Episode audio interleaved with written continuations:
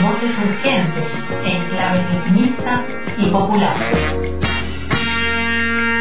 Un espacio para repensar nuestro pasado, presente y futuro colectivo con lentes violetas.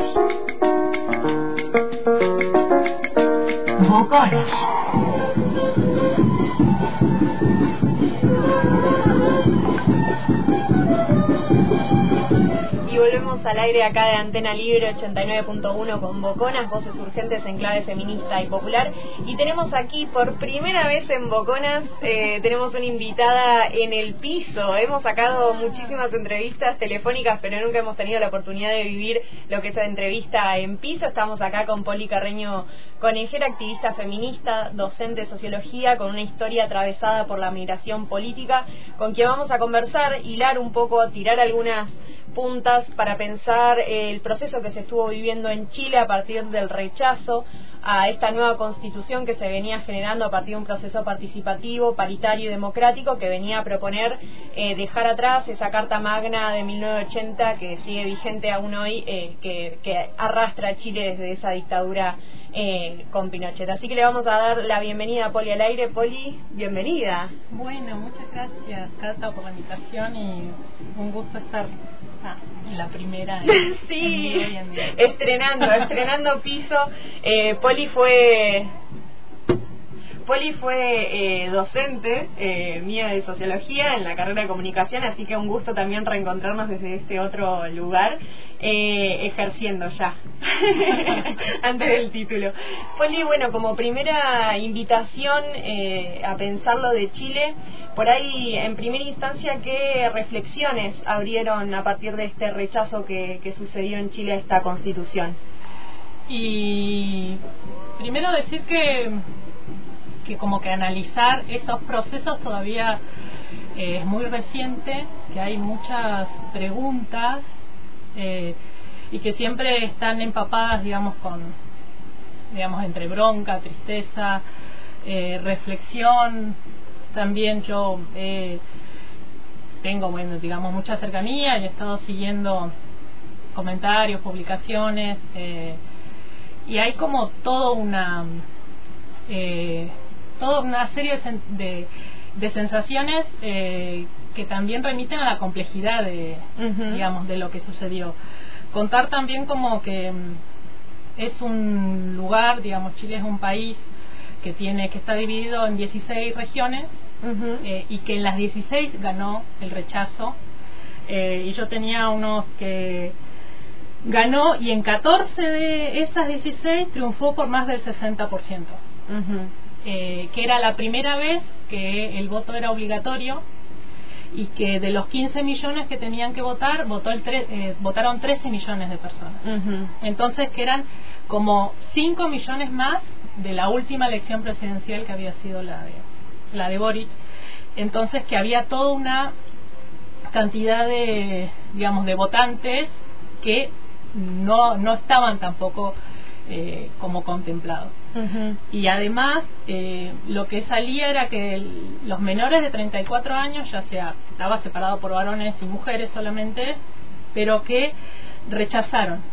Las mujeres rechazaron en un 58% y varones rechazaron en un 56%. O sea que lo que se asumía como población joven eh, también rechazó. Entonces que mm, estaban digamos, todo era eh, preguntarse eh, qué había pasado, qué había, eh, por qué se rechazó. Y quizás también había mucho impacto desde quienes no vivimos, digamos, en Chile y seguimos los procesos desde afuera, que eso también es como una, una un, salto de contexto. pero que el 62% hubiese rechazado, además las, las encuestas decían que, que la gente iba a rechazar. O sea, las encuestas no daban de, ganador al, a la prueba. Y además muchas de, por ejemplo, habían segmentos de por quintiles, ¿no? Y que ah, se separan por quintiles, entonces decían que el 70% de los quintiles o de los sectores populares, que digamos ubicados por segmentaciones de, digamos, de, ubicación geográfica, habían votado el rechazo y que en los quintiles más ricos el 60% había votado el, el rechazo. O sea que el rechazo es heterogéneo. Claro. Entonces que no solo, eh, digamos, se puede pensar que es, eh, o sea, que hay una serie de factores, sí, pero que no es toda esa gente fascista, ni toda esa gente de derecha, claro. ni, eh, digamos, hay por eso procesos más, más profundos y es todo eh, una etapa muy muy reflexiva también de los movimientos sociales. Eh, y por ejemplo, lo que más había era era preguntar cuáles eran las mayores objeciones de por qué la gente quería rechazar. Además que hubo una campaña de medios de comunicación como muy fuerte, eh, pero además aún así no se puede solo atribuir a los medios de comunicación o a la digamos hay que como que hilar un poco más en ese proceso histórico desde dónde viene no o de cómo se gestó. Porque digamos el proceso eh, de, eh, constituyente también fue lo que se llamó como el pacto como de un de paz social. Claro. Que era para terminar eh, digamos todo el proceso de los estallido bueno pactar y ahí se hace un plebiscito por sí o no a esa o a reformar una constitución. Y ahí el 80% dijo sí, reformemos una constitución, pero ese 80% no era, era no era un voto obligatorio, era un voto voluntario. Claro. Pero aún así, eh, digamos, hace ese mismo proceso que aún así tampoco es la respuesta de que votó más gente, ¿no? eh, pero, por ejemplo, una de las cosas que le preguntaban a la gente por qué había rechazado y decían que tenían desconfianza en el propio proceso de la, de la constitución, eh, que había mucho miedo, porque una de las cosas que había mucho miedo a perder la propiedad, claro, ¿no? a perder los bienes, que que por ejemplo que los bienes no iban a ser heredables o que eh, iban a quitar la propiedad. Y digamos y el neoliberalismo que también es tan fuerte y ahí esto que Verónica Gado dijo que es el terror financiero que es el miedo a estar peor de lo que estoy. Claro. O sea creo que hay, en Chile es un país muy desigual. Eh, la desigualdad es muy profunda la desigualdad educativa la desigualdad de, de, acceso a la educación también desigualdades, digamos, eh, habitacionales, de lo que es salud, eh, digamos, eh, la, cotidianidad es, vivir haciendo rifas, platos de comida, porque si hay, digamos, un compañero que está enfermo en, la, en el trabajo, digamos, es pagarle entre todos, la, digamos, hay un hay un sistema de, de existencia, digamos, que es muy precario. Entonces, Además, otra de las cosas que, eh, que se decía, entonces, ¿qué se rechazó? Claro. ¿Por qué se rechazó un proyecto? O sea, ¿era un proyecto o era un proceso eleccionario? Y creo que también esos debates eran interesantes, ¿no? Porque, por ejemplo, cuando los movimientos sociales dan su conferencia de prensa, eh, ellos dicen que los movimientos sociales que estaban en la constituyente, ellos dicen que se pierde una elección pero no se pierde un proyecto.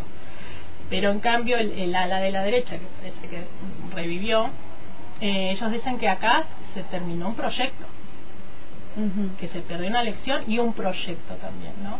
Entonces todavía siguen, se ve ahí muchas disputas, eh, el escenario es, eh, es heterogéneo, es complejo, es diverso. y por ejemplo, bueno, volviendo a las, una de las cuestiones que más puntualizaban también y que hizo como fragmentaciones era la, la plurinacionalidad, porque también en esto eh, hay un antirracismo y un, el nacionalismo y todo lo que se empieza a exacerbar con este miedo que me van a quitar lo mío, lo que yo tengo, que va a venir otro a quitarme. Eh, entonces eh, se difundían cosas como que iban a haber demasiadas banderas, demasiadas naciones, o que la justicia eh, iba a ser, eh, iban a haber distintos tipos de justicia y que entonces se atentaba contra la soberanía. Y había muchos discursos puestos sobre eso, ¿no? Eh, sobre el atentado a la unificación nacional. Entonces, eso también iba calando hondo, iba calando también el, esto me van a quitar la propiedad eh, que no voy a tener nada, que voy a estar peor de lo que está. Sabes que con eso que decís, eh, Poli, el fin de semana estuvimos en la Universidad Piquetera y José Luis Bonifacio planteaba algo que era como que la sociedad en este presente tiene eh, más miedo, o sea, cree más posible el fin del mundo que el fin del sistema capitalista, por ejemplo, ¿no? Y pensaba cómo esa expresión también se da en este caso con ese miedo, ese terror a esas otras formas de organizar la vida dentro de, un país, más pensado en clave plurinacional, eh, cómo de repente aparecen esas cuestiones en cuestiones bien concretas como en, un, eh, en este plebiscito, ¿no? Sí, sobre todo cuando se piensa que se pone en juego mi, mi vida, ¿no? Mi calidad de vida o mi sostenibilidad, que sé que ya sé que es precaria, que sé que me cuesta, que no llego, que no puedo pagar el alquiler, que pero aún así quiero sostener eso poco que tengo. Y quizás aún así tampoco eso eh, responde a ¿por qué? Porque ni siquiera fue algo como muy peleado entre el, ¿por, qué? ¿Qué sucedió? Quizás también eh, influye, digamos, en esto que durante dos años ese país tuvo como seis elecciones. Claro. Se renovaron municipio, provincia, senado, eh, los, eh, la elección de los constituyentes, los dos plebiscitos. Eh, Que da cuenta, digamos, de, mucha discusión, vienen de un estallido, o sea, hay, hay, discusión, mucho movimiento asambleario, muchas discusiones. Es más, esta misma semana, o sea, por ejemplo, el movimiento por el agua y los territorios se se, se juntó y volvían a... O sea, hay como desde los movimientos sociales hay reivindicaciones que no se, no se caen, por ejemplo, con las amigas y en la casa, que son quienes, mm. eh, compañeras que son de la red por el, digamos, por el aborto, que los derechos sexuales y reproductivos estaban, pero contemplados en esta nueva constitución, pero y ahora sí es como, bueno, se va a seguir y se va a seguir reclamando y como que eso no eh, no, se cae, ¿no? Más allá de que, por ejemplo, la eh, hay sectores que salgan a decir que eh, que bueno que para volver a reformar una constitución van a faltar 50 o 100 años porque está atada, o sea, la constitución del 80 decía que si las personas no aprobaban, o sea, la, la, constitución seguía vigente, no está eso de que para volver a reformar hay que volver a hacer todo el circuito institucional. y ahora el circuito, como se abroquelan los grupos de poder, eh, el circuito es, por ejemplo, darle prioridad al, al Congreso o empezar a hacer que la Constitución realmente la relaten, la, la redacten eh, los expertos. Claro. Y en este sentido pensaba, bueno, todo esto fue lo que se canalizó, o sea, después del estallido del 2019, toda esta fue como la parte más institucional, si se quiere, de debate, pero digo, por fuera de eso, ¿qué acumulado ha quedado en Chile en términos de organización y resistencia como continuidad de todo ese proceso de lucha?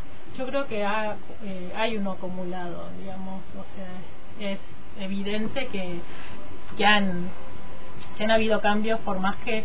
Eh, ganó un digamos ganó un rechazo. Que habrá que eh, eh, digamos los mismos movimientos sociales dicen que bueno que harán su autocrítica pero también saber eh, que nada termina ahí porque era un proceso bastante institucionalizado, que el neoliberalismo también impone, esto lo decía la Pancha Droguet, impone sus tiempos eh, y que quizás no son los tiempos de los territorios y que los tiempos de los territorios van a seguir estando movilizados y van a seguir estando eh, disputando y van a seguir en la lucha. O sea, no es que ahí se, muere, ¿no?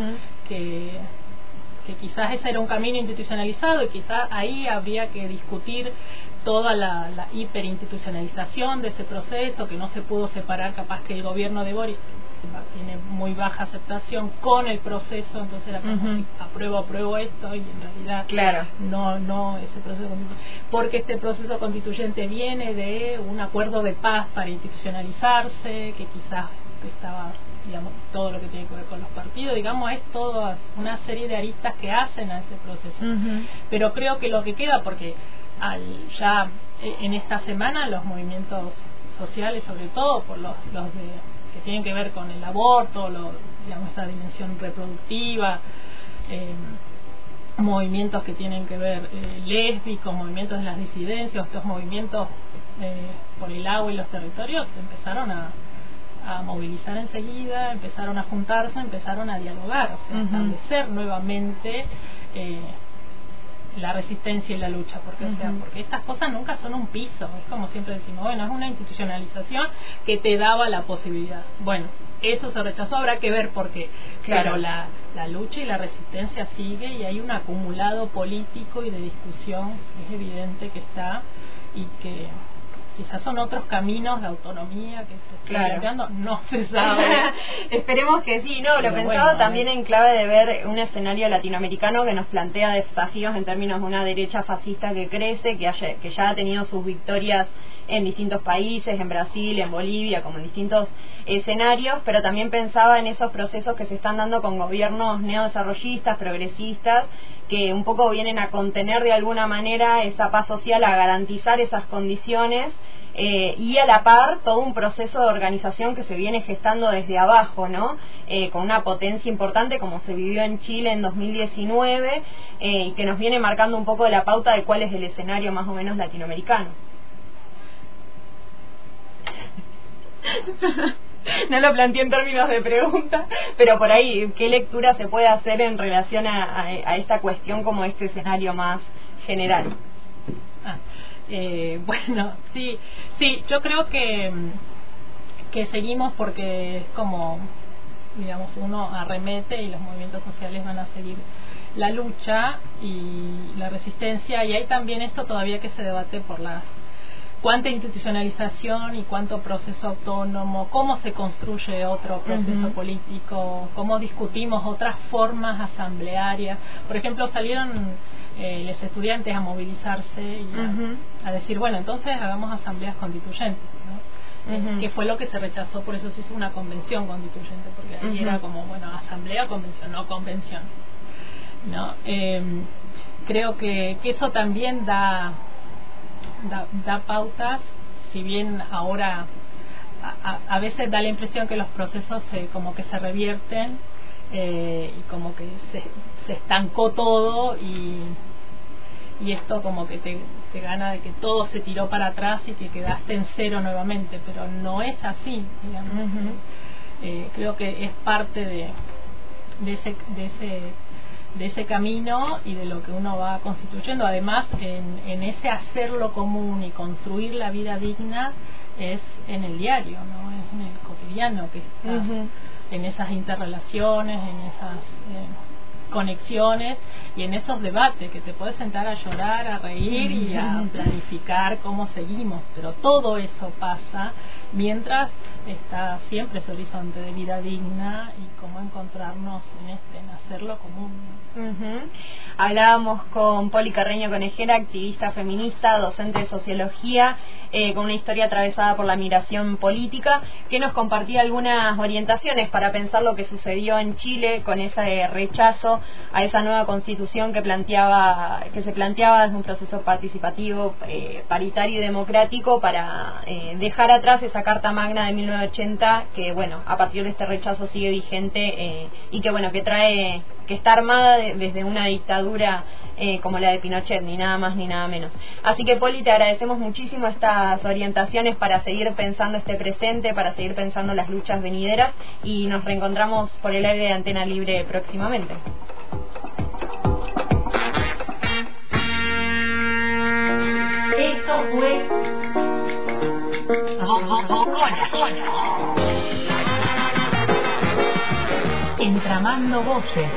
Desde el agite feminista y popular para construir vidas que valgan la pena ser vividas.